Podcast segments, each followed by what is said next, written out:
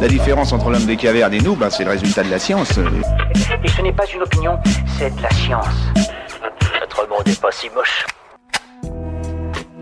La pleine lune perturbe-t-elle vraiment le sommeil? Auréolée de mystère, la pleine lune troublerait le calme de nos nuits.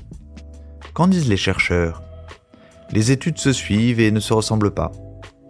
Les nuits de pleine lune, le sommeil serait plus agité. Si la plupart des études scientifiques contredisent cette croyance, des chronobiologistes suisses ont mesuré en 2013 des effets significatifs de la pleine lune. D'après leurs travaux, elle rallonge l'endormissement de 5 minutes et baisserait la durée de sommeil de 20 minutes. Autre signe d'une nuit de moindre qualité, le taux de mélatonine, l'hormone du sommeil, diminuerait. Mais cette étude pourrait souffrir de biais liés à l'âge des volontaires. A l'inverse, d'autres travaux concluent à une absence d'effet de la pleine lune. En 2016, des chercheurs canadiens ont analysé le sommeil de près de 6000 enfants sur la planète.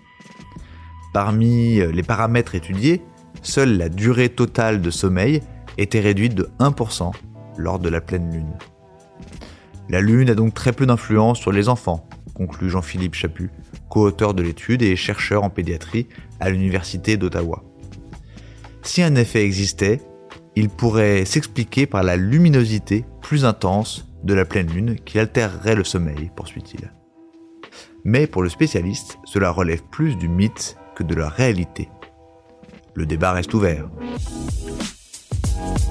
Voilà. Il ne reste plus qu'à vous remercier de votre attention. Au revoir.